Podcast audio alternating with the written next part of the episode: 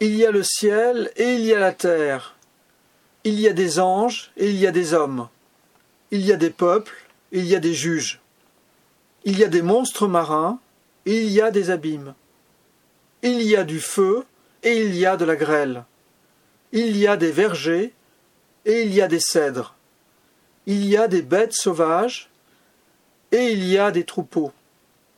Il y a le reptile et il y a l'oiseau.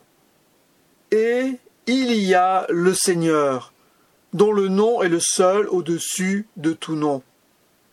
Un lien indéfectible unit le Créateur et toutes ses créatures. Dans le silence de la prière, le psalmiste contemple ce lien.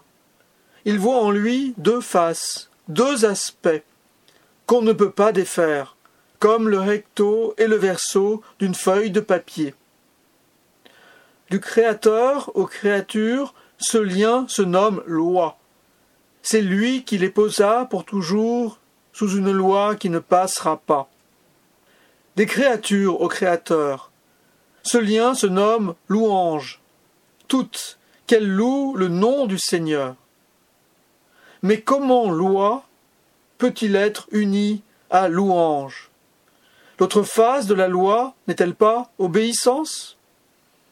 La désobéissance étant ce qui défait la création, la réduit au chaos. Que la réponse à la loi soit louange, voilà qui manifeste l'essence de la loi, quand Dieu en est l'auteur. Si la loi est louange, elle est aussi liberté.